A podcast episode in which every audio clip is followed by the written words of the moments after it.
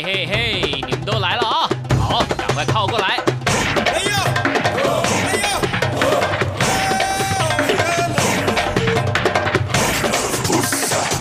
想了解台湾吗？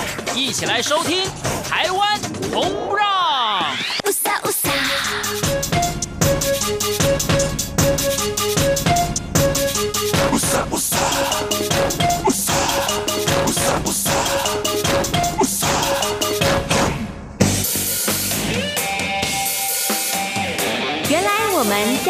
不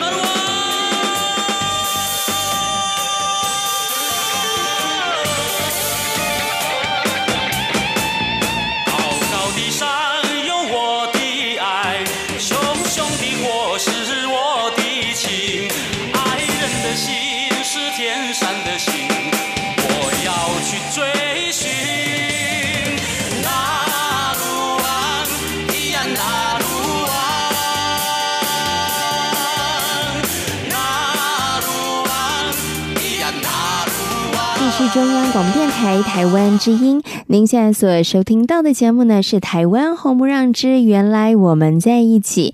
Hello，听众朋友，大家好，我是贤琴，很开心呢又在空中和所有的听众朋友们见面了。今天呢是二月二十八号，二月的最后一天呢、那很多的朋友呢，绝大多数的朋友呢，应该从今天开始啊，在台湾的朋友连续放四天的假期哦。哇，这个整个二月呢，贤琴真的认真。仔细算过了，大家工作的天数呢，啊、扣除掉周休二日，只有十四天哇！很多老板可能心都在淌血了，就是呢，呃，员工工作十四天，但是要付一个月的薪水哦。那很多上班族的朋友非常的开心，很多的学生也很开心，但是呢，像对闲情来讲啊，或者是呢，这个媒体工作者来讲，可能就不怎么开心了，因为呢，呃，整个二月二十八天呢，只有十四个工作天，对我们。来讲呢，就是要在这十四天当中完成二十八天的工作量，所以呢，一样非常非常的忙碌哦。好，那么台湾的朋友呢，从今天开始有四天的连续假期，也希望呢大家呢，呃，不管你是安排出外郊游，或者是呢可以呃放松，那好好的呢休息一下，那都希望呢大家可以好好利用这四天的假期哦。那今天呢是二月二十八号哦，那为什么放假呢？当然这跟历史事件是有很大的关系，这也。是呢，在台湾的发展史当中非常非常重要的一页哦。那么在今天的节目当中呢，我们不跟大家谈历史哦，不谈这么严肃的画面，呃的故事，或者是这么严肃的角度，我们跟大家呢来从另外一个角度来跟大家分享哦，就是呢，其实，在二二八事件当中，有很多的原住民朋友呢，他们其实呢也因为二二八事件呢受到了一些影响，所以呢，今天排湾小菜小菜哥呢就从这个角度来跟大家。好好来谈谈这个呃二二八跟原住民朋友有关的一些历史哦。好，在节目一开始呢，先来欣赏一首好听的歌曲歌曲过后就来进行今天精彩的节目内容。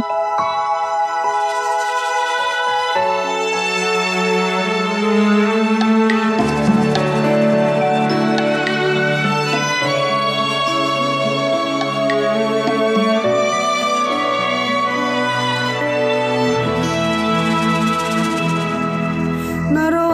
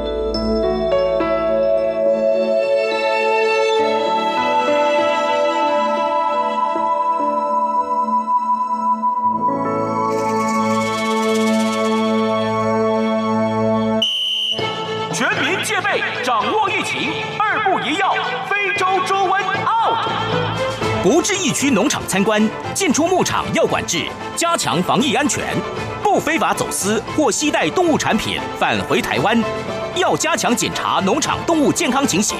若发现疑似案例，尽速通报动物防疫机关。简单三步骤，防堵疫情，滴水不漏。以上广告由行政院农业委员会提供。女人是一本最难懂的书。女人很复杂，女人的心思更是千回百转。透过阅读一本又一本与女人有关的书，小猫瞿欣怡要带大家更了解女人。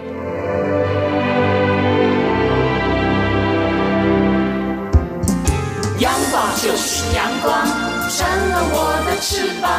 阳光就是阳光，任你自由飞翔。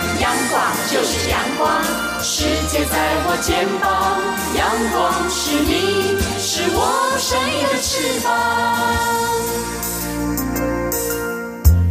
这里是中央广播电台台湾之音，您现在所收听到的节目呢是台湾红不让，我是贤琴。在今天节目当中呢，很高兴的，同样的为大家邀请到台湾小蔡小蔡哥，Hello，小蔡哥你好。加巴加巴马布拉迪查丘哈恩。嗯，今天呢是二月二十八号，小蔡哥，你知道从今天开始啊，是让人非常开心的事情。为什么？因为放了年假。今天放年假？对。哎呦，我们没感觉。你真的不知道？对哦，对哈，二二八，然后有隔天哦可以调整，然后就连续放了好几天了耶，怎么又放假了啦？我觉得大家可能会觉得也很大。因为你明明就已经在放假了，然后你还说的一副你不知道要放假的样子。我跟你讲，身为传播人，不管是广播或电视啊，放假跟我们来讲其实没有太大的感觉。你还是要把节目给安好，给做好啊。是台风，你还不是要做节目？也是。我最讨厌放的就是台风假。哦，因为你还是要去，你还是要电台上班，对啊，对不对？没有错啊。Oh, OK，好啦，所以从今天开始呢，在台湾地区，其实我们有连续几天的这个假期，对不对？为什么二八可以放假？你要讲吗？那当然，它是有一个特别的意义啦。哈，刚刚我讲说开心是开心放假，但是对，但是对于这个节日呢，其实它其实是一个纪念日啊。对，然后它是一个，其实就是一个悲痛的历史啦。对对对，我相信其实很多的朋友大概应该都知道这个二二八恐怖，对哈，二二八事件哈。然后呢，其实呃，就是之呃，应该是几年前，然后我就决定说提议，那应该就是放假纪念，放假放呃这一天，其实应该让大家呢呃来做一点事情，然后来我觉得从历史当中学取一些教训啦。因为台湾最近在流行转型正义，嗯、对不对？对是，我觉得有一点难度啦，嗯、因为历史啊、背景各方面啊，但这个嗯，这个让大人们去烦恼就好。嗯、这是一个比较严肃的议题，我们可能要开一个礼拜的时间。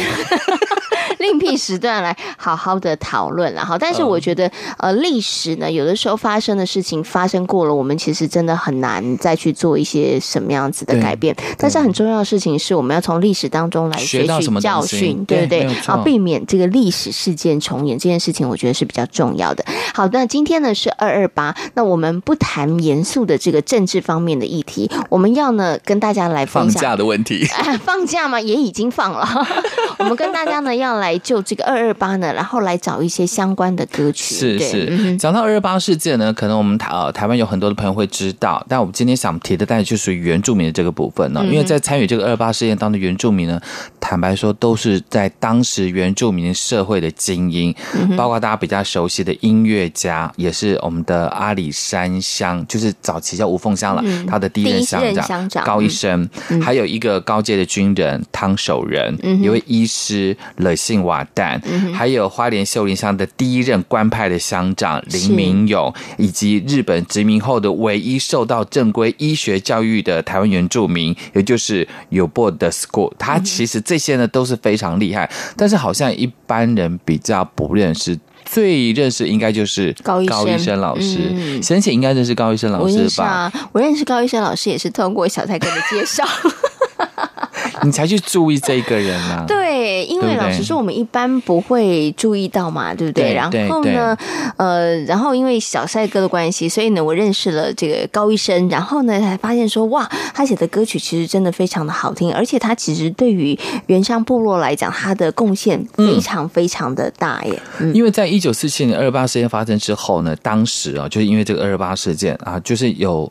呃，他们说叫那时候叫什么逃犯啊、匪谍什么之类的啦，嗯、然后就跑到他家去躲，嗯、然后就为了因为都是族人，所以他就没有告诉政府，嗯、因此就被。被被抓到了，对对，就是藏匿了逃犯，对对对的。后来其实他就是被判刑。对，那时候在一九五零年吧，在我们的青岛东，那个时候是看守所。那他其实，在当时在看守所里面写了非常多的歌，包括《村之卓宝记》，他也写了很多家书哦。对，还有对土地啊，对什么的爱情。那他也算是在二二八事件呢，呃，受到一九一直到一九五七年吧，受到这个处决，那才四十六岁，是一个非常优秀的。他不只是乡长，不只是教育家，还是音乐家，所以他的作品一直到后来呢，有不断不断很多人的翻唱。嗯哼，OK，那我们接下来呢，就来欣赏高医生老师呢最为人所知的一首作品《春之佐宝鸡》。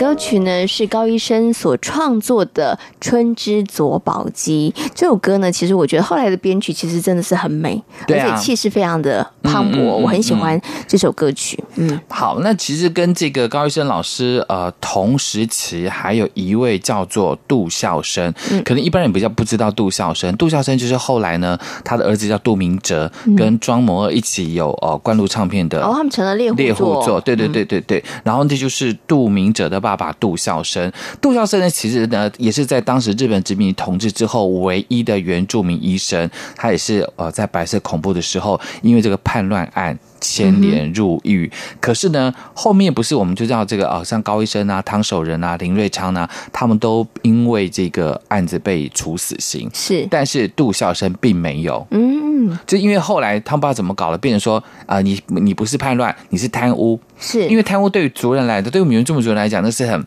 很不可取的一件事情。于是乎呢，他就是怕人家讲他，他就从呃阿里山这边离开阿里山，他就。移到其他的地方，比如说逃到台东去啊，到哪些地方去？就云林北港、南投埔里，是最后呢，到了我们台东的太麻里。然后他那时候离开的时候是八十岁过世。哦，虽然他活下来了，嗯、哼但是他在其他族人的面前，他即便是原住民的，那时候唯一的医生，对，抬不起头，因为政府说你什么呃叛乱，说你贪污，那我们都会听。就是国家怎么讲，我们就怎么听嘛。嗯、所以你一定是坏人。所以他爸爸在当时就是很很受到欺负。对，即便二二八之后还了他清白，但又如何呢？嗯哼哼。对。所以，所以你知道，我觉得这个哈，就好像我们有时候常常在讲说，哎呀，司法还我这个正义呀、啊，对呀、啊，还我公道，青春都过了，名誉都毁了，对，但是青春都没有了，你知道吗？都已经从少年郎变成白发老翁了。对呀、啊，所以人生，你知道。你你就这样子，所以我才想说，有时候我们看着现在脸书非常的方便跟流行，嗯、你想要抒发你自己的情感，你就抒发，OK，但是你不要去指名道姓说谁谁谁怎么样，因为你讲这句话，也许是无心，或者你的角度说他是不对的，嗯、但对方已经受伤。如果对方没有看到，但他的朋友或者你的朋友看他的看法就不一样，对不对？嗯、杜老师，我现在讲的是不是杜医师啦？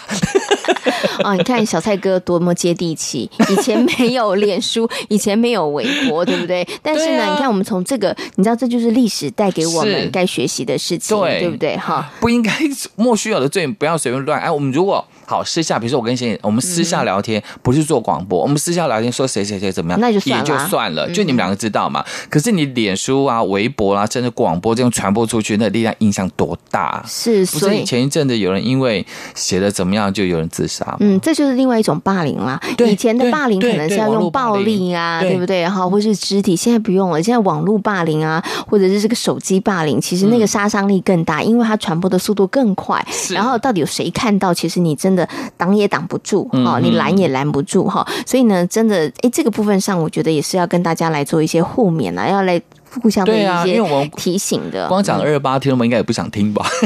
没有，他比较严肃一点啦，好，但是我觉得关于这个事情的对错，或者这个呃发生的一个经过哈，我觉得那个自然会有更厉害、更专业的这个历史学家。对啊，去做评论，因为它角度不同。比如说早期我们原住民如果狩猎的话，嗯、比如说我今天想吃什么，我们就去打猎。那一只可能我们可以吃很久。可是现在国家规定，就是说你要去打猎，只有哪一段时间可以打猎。然后打猎之前你要去申请，比如说三枪几只，三猪几只，反正飞鼠几只。我怎么知道我会打到三枪或飞鼠或几只呢？嗯，我觉得这个也不太合理。但这个还是需要互相的对话跟沟通，嗯，要不然就是会有不同的观点。所以讲出来是。你看，你们都滥砍滥伐，你们都乱打什么什么，我觉得这也不公平。嗯，OK，好啊。所以那个持续的对话跟沟通这件事情很重要。然后我们真的要汲取这个历史的教训，哈，真的不要要常常提醒自己不要重蹈覆辙。是，对对对，看着前人怎么走过的路，我们要小心。太难走的崎岖道路，我们要学着怎么样绕路。这件事情其实很重要的。可是很多东西，你跟他讲不要绕路，他不见得知道你是为他好，叫他不要绕路。好了好了，那这集不要做好了啦，大家该走的路还是去走一走。有一种耍耍任性的感觉。我坦白讲，的确是，我觉得听广播真的可以学到很多的东西。不管听闲情，或者是啊听任何人的节目，你就会发现说，这些主持人他们有他们的经历，或者他们来宾有来宾的经历。少走一点路是对的，我们绝对是为你好的了啊！听得进去你就试试看了哈。那如果你想要自己走，觉得我们两个都是在那个 空口说白话也没关系，好不好？那个路还是要自己走才够踏实，好不好？好，我们接下来听歌。好，我们先来欣赏呢、这首歌曲呢，其实就是我们刚刚讲杜孝生的儿子，就是我们的杜明哲老师跟庄摩他们所组的猎户座所带来的《高山青》。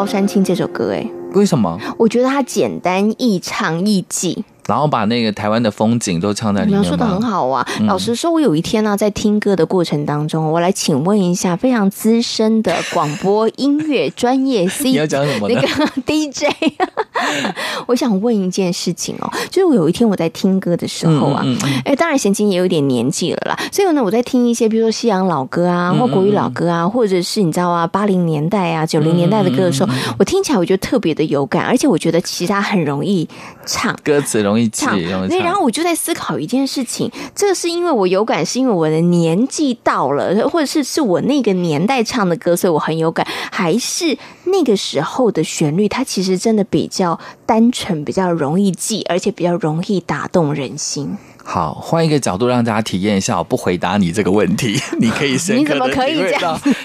因为是没有错啊。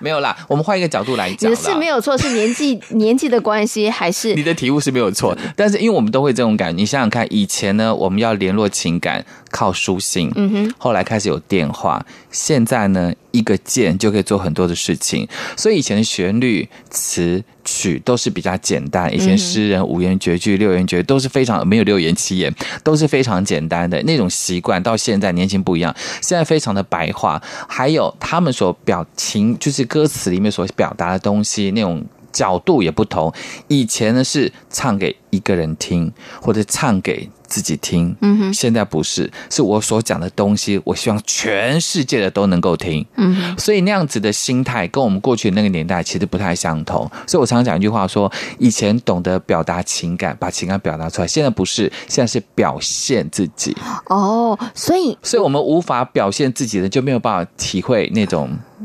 表达对是不一样的，是不一样的。哦，应该是说目的性不太相同了。不同不同。现在年轻朋友，我们以前没有每一个都想当所谓的红人，或者我现在是讲网红嘛，我们也没有人想当，不是没有啦，比较没有奢望当红人，我们只希望当一个平凡的人，嗯啊，简单的过日子。但现在的每一个年轻人都希望当红人，希望全世界都能够认识他。嗯。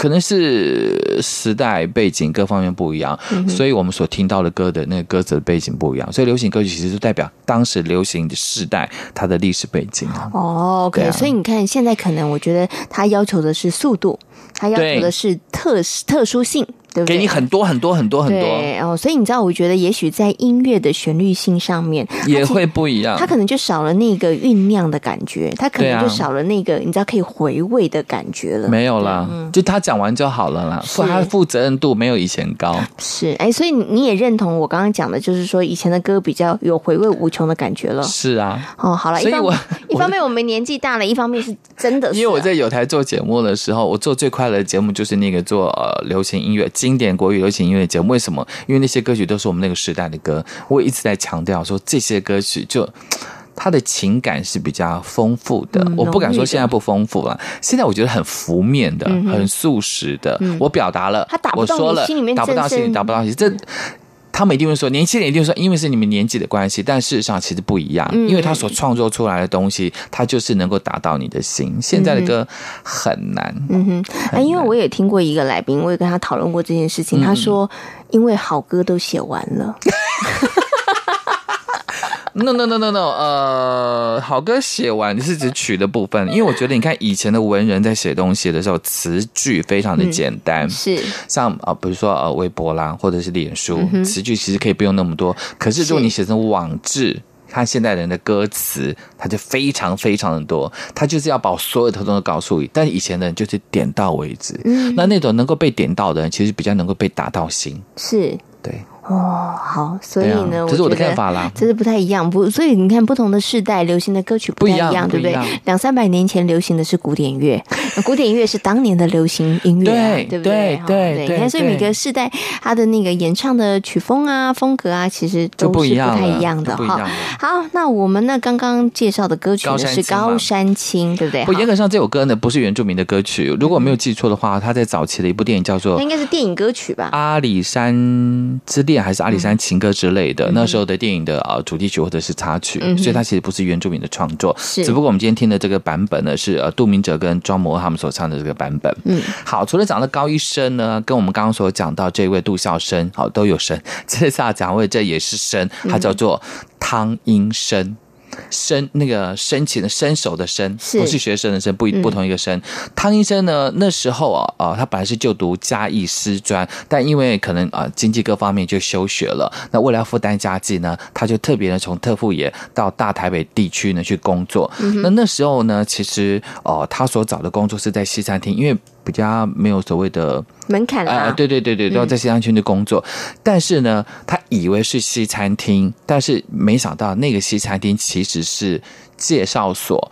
你不住，你住台北嘛，对不对？嗯、先住台北，你不知道。像我的那个年代，因为我们我是台东，后来到宜兰，我很渴望能够离开部落，然后到大台北地区去工作。然后我们都会找那时候有求职栏，有没有分职业分类栏？嗯因为门槛低嘛，西餐厅我曾经去过，就在台北火车站的，有一家，我不讲它是什么饭店，它是在某一家饭店的楼上的一小间，它其实不是那家饭店，它不隶属那个那家饭店，它是属于介绍所，他就要给你收钱啊，干嘛之类的。哦，他当，因为他我在看到这个汤人力像人力中介单位了，对对对，就我看到到呃汤医生这件事情的时候，我就想到我那时候也曾经经历过这样子，后来呢，呃，他被当然要什么缴钱呐、啊，就被介绍到某一个洗衣店。嗯，那因为那个洗衣店呢，呃，在当时可能跟呃雇主发生了一些冲突，所以才发生所谓的呃伤人的这个事件。嗯、那因为呃都会站在你是原住民，所以一定是你错，嗯、因为你野蛮。你看你来自于无缝乡，当时叫无缝乡，所以所有的错全部都是我们自己族人的错。哦，是，这就是一个偏颇。所以在当时呢，我们也觉得说这个事件其实是。不公平了，嗯、所以我想说，在今天啊，顺、呃、便在二二八的时候告诉大家这件事情。嗯，对呀、啊，也是也是让大家其实哦，在我们刚刚一直在讲，就是从历史当中来学到一些教训。所以我们有时候常常在看。一些事情的时候，判断可能加了太多的主观的意识了，对，对，对，那你就蒙蔽了双眼，其实你就忽略了要应该要去看更多的细节的部分。对啊，你不能说因为是原住民啊，因为刚好是他是抽族，嗯、因为来自于无缝乡，你就直接这样定啊，嗯、我觉得就很扯。好，那当然他没有歌啦，我也不想播什么无缝的歌啦，嗯、我要播的是另外一位姓汤叫汤兰花。这样我们轻松一点，没有，但是大家会觉得节目好跳痛哦。从二二八，然后突然来一个汤医生，然后来来一个汤兰花。哎，我要告诉大家，你一定要习惯。有机会你到原乡部落的时候呢，几乎每个都是跳痛。你可能他前前前五秒钟跟你哭诉，后五秒他开怀大笑。真的，你们的性格其实是非常的红容转弯的。哭有用吗？哦，没有用，不如就笑笑过一生吧。是，okay，我觉得很多原民都有这样子的想法。即便风灾发生之后，你难过有用吗？嗯，眼泪擦擦，赶快重建家园吧。是，其实就是如此啊。嗯、所以广播嘛，让大家知道一些事情，不用难过太久。我们笑一笑，我们来安排美女汤兰花的歌好了。汤兰花，她的叔父也给姓汤嘛，叫汤守仁。其实听说呢，也是当时呢被指控为匪谍，嗯、所以才哦被判入狱被枪决，所以还是有一点连带关系。嗯、OK，我们就来欣赏汤兰花所演唱的这首歌曲，也是他个人的算是代表作了。嗯，没有错，一代佳人。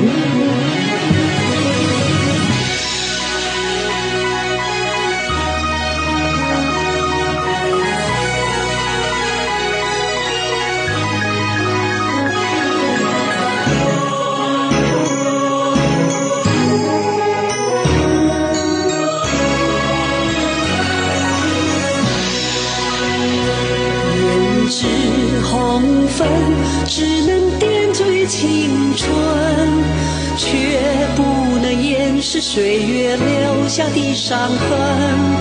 有什么可让我刻骨铭心？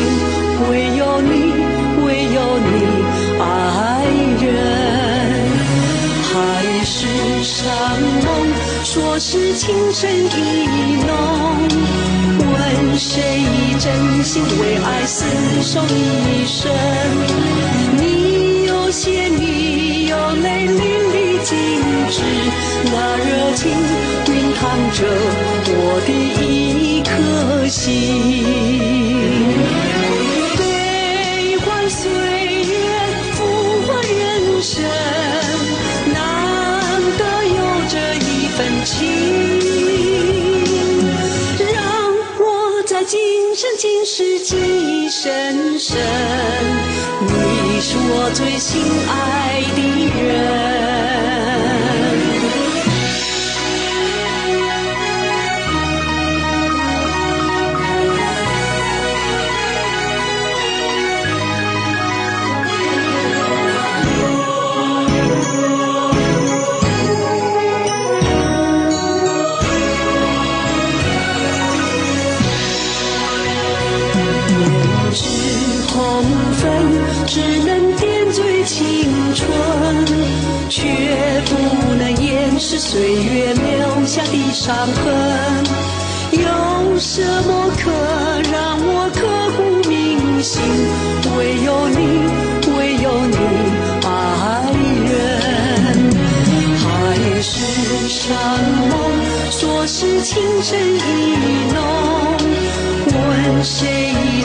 心为爱厮守一生？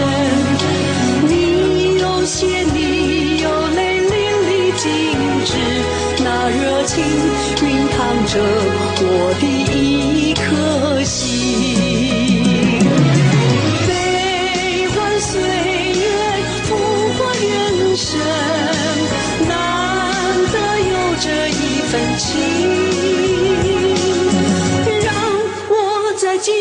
今世记忆深深，你是我最心爱的人。让我在今生今世记忆深深，你是我最心爱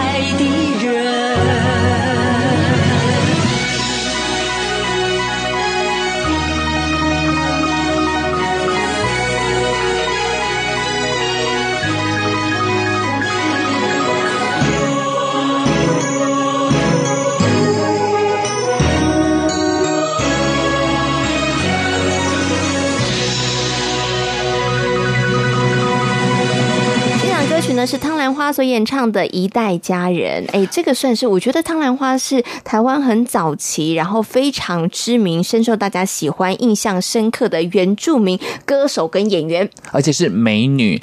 听众们，你可以仔细看一下阿美呃阿美族的高高个儿哦，但是唐兰花不是唐兰花，就是周族更高，而且鼻子很高。你说鼻子高到底多高呢？你仔细去有机会到阿里山乡，你会发现这边的男生也好，女生也好，他们的鼻子都跟刘德华一样挺，真的。好厉害哦！对，基因很好哎。我觉得就是就是在这边，可能跟早早期荷兰有关系。嗯哦，我想有一点点关系。他们轮廓就是很深，对，轮廓很深，然后鼻子非常的挺。嗯，好，那接接下来的时间要给大家介绍这位，他并不是因为二二八事件，但是因呃。他之前做了一首歌，叫做《我们都是一家人》。他三十几年前做的这首歌，他叫做高子阳老师，他的本名叫赖飞龙。为什么名字会姓高呢？因为他妈妈是卑南族，随母姓才叫做高飞龙。后来更名为叫高子阳。那他出生的是在台东卑南的这块地方。那这块地方其实平地人非常多，闽南客家都非常多。他的唱，他的应该讲他的创作啦是非常非常多元的。但是因为呢。我们都是一家人。这首歌没有所谓，当时没有所谓的申请著作权啊，各方面。他写完之后呢，大家都传来传去，都以为是谁谁谁，甚至于以为是陆森堡老师的作品。嗯、因为在卑南族来讲，很多的作品都是陆森堡老师的。是可是后来高子扬老师告诉大家说，其实这首歌曲是他在当兵的时候，因为他是火防兵，那时候所写的一首歌。他后来又把他的那些笔记拿出来，才确定说啊，这是我们的高子扬老师。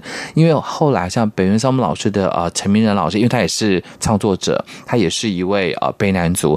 有人就说：“哎，我要用这首，我都我们都是一家人的时候，陈毅要拿版税给陈明仁老师。嗯、陈明仁老师说这不是我写的，啊、他就直接给高子阳老师。嗯、所以现在有两派说法，一派就说确定这首歌曲是高子阳老师，有一派说法说是不可考。嗯哼哼哼，对啊，就是这样子。OK，好，不过这首歌很有意义的啦。嗯、对，我们再来欣赏这首歌曲。我们都是一家人。今天呢，也非常谢谢小蔡哥在空中跟大家所做的分享喽，谢谢。小蔡哥，谢谢。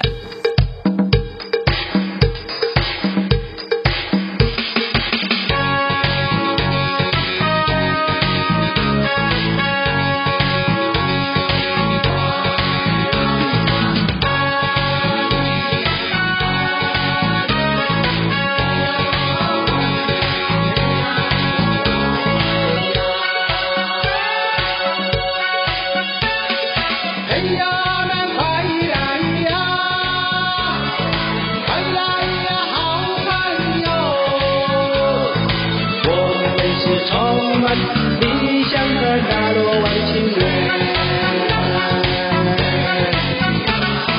啦啦的情人。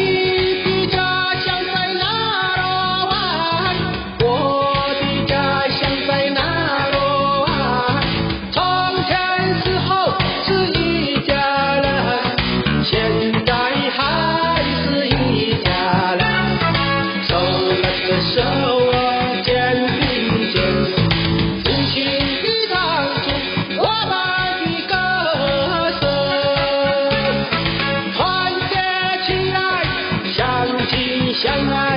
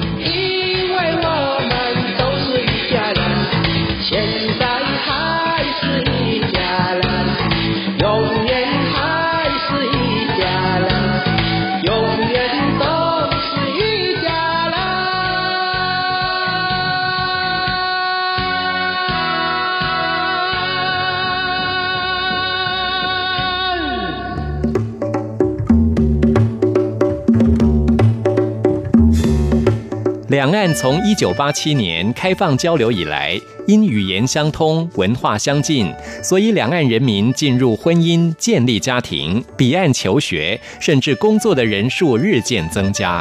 但两岸的生活方式社会制度教育环境及价值观念却也有所不同。因此每周日特别请在台湾的大陆朋友到节目中谈他们的家庭、工作与求学。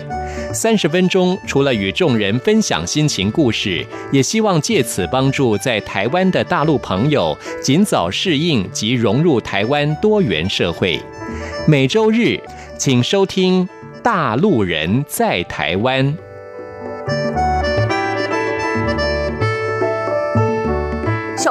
啊，你帮老奶奶送糖果去小人国，我招待你出国，让你天天吃糖果，免费住别墅。这么好，当然可以啊！小朋友千万不可以，这种不明的国外免费旅游，或是不合理的高薪工作机会，很有可能会让你成为非法集团的犯罪工具，面临国外的刑责。提醒国人切勿心存侥幸，接受不法集团利诱，在海外提领不明包裹或接受高于合理报酬的海外工作机会。部分国家贩运毒品罪，最高可处以死刑。以上广告由外交部提供。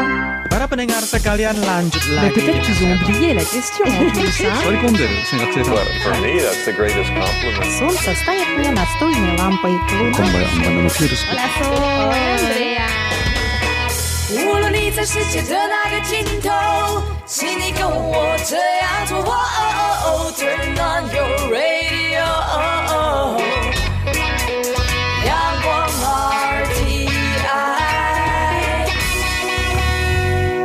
RTI，Worldwide。央广联系世界的桥梁。这是中央广播电台台湾之音。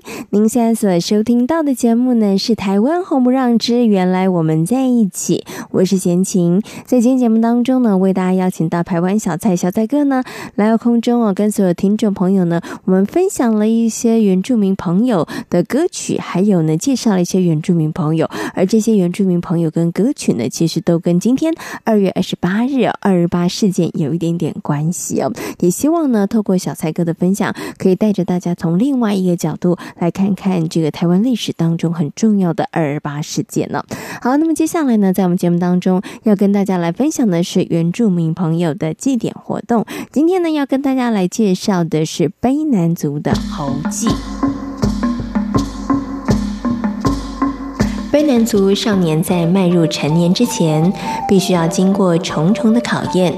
所以，卑南族为了培养男性族人应该有的勇气和果敢的精神，所以举办了一年一次的猴祭。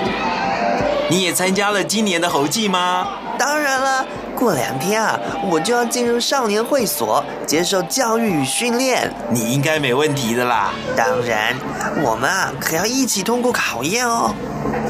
在猴祭开始前，卑南族少年必须待在少年会所里，接受集中而且严格的斯巴达式训练。这是为了蜕变成为卑南族战士所做的准备，也是人生的第一道关卡。每年十二月二十五日前后是举行猴祭的重要日子，在活动前的一个月，参加猴祭的成员必须要同心协力搭建少年会所。这是属于我们的少年会所，一定要盖得坚固点。没问题，我们要在会所里啊学习很多事物呢。卑南族的少年必须在少年会所当中接受学习战技、增强体能、认识竞技和培养胆识等等。等到猴祭结束后，大伙儿要一起拆掉少年会所，等到明年。再由另外一批接受训练的少年重新搭建新的少年会所，而今年通过考验的小勇士，下一步就准备要接受猴祭的测验了。猴祭当天来报到的卑南族少年，必须先经过长老的祈福和打屁股的仪式，这不只是代表参加猴祭的资格，也是一种服从的训练。接着，所有参加猴祭的少年必须抬着自己制作的草猴跑一公里，然后再稍作休息。嗯嗯嗯，真是辛苦啊！是啊，只要通过这些考验，我们就可以从少年迈入成年了。可是为什么要选择猴子呢？这是为了要训练我们的动作啊！因为猴子啊，跟人一样很机警聪明，克服得了猴子就不怕敌人了。卑南族选择机警聪明的猴子作为祭典的对象，是为了要训练少年们的动作敏捷，为他们日后的出猎行动做准备。猴祭是卑南族由少年迈入成年的人生必经之路。猴祭的最高潮就是刺猴，卑南族的少年必须以猴子为假想敌，眼明手快地刺中它。其实，过去这些猴子都是由少年们亲手饲养的，而当长老一声令下，少年们就必须要杀死已经有感情的猴子。如果胆识不够，是没有办法下手的。但是现在，在保育观念的推动下，已经由草猴取代了真猴。刺中猴子的卑南族少年要快步地跑回少年会所，第一名可以得到象征进入青年阶段的三杯酒的奖励，象征无上的光荣。恭喜你呀！谢谢，我会继续努力的。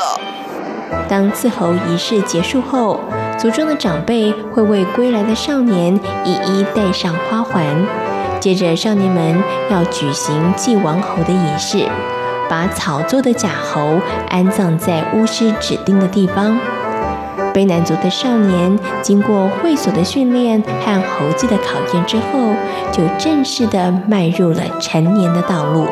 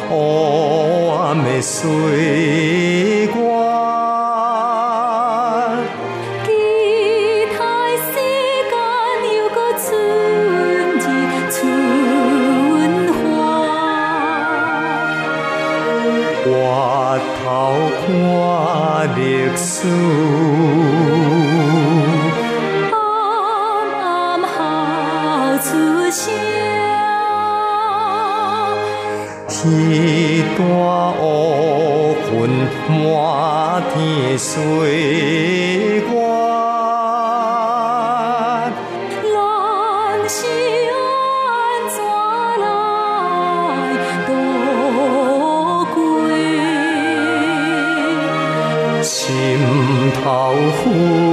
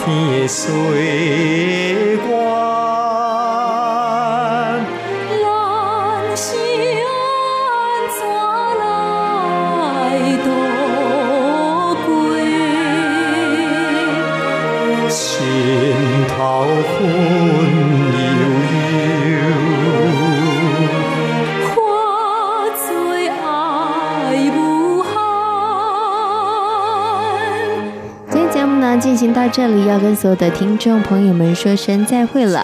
如果大家对于我们的节目有任何的意见的话，欢迎大家可以写信或是写 email 来跟贤景分享。如果呢要寄 email 的话呢，请你寄到 judie 六零一九小老鼠 yahoo.com 的 tw judie 六零一九小老鼠 yahoo.com 的 tw。感谢大家今天的收听，祝福大家每天都平安、健康、快乐。我们下周同一时间空中再会，拜拜。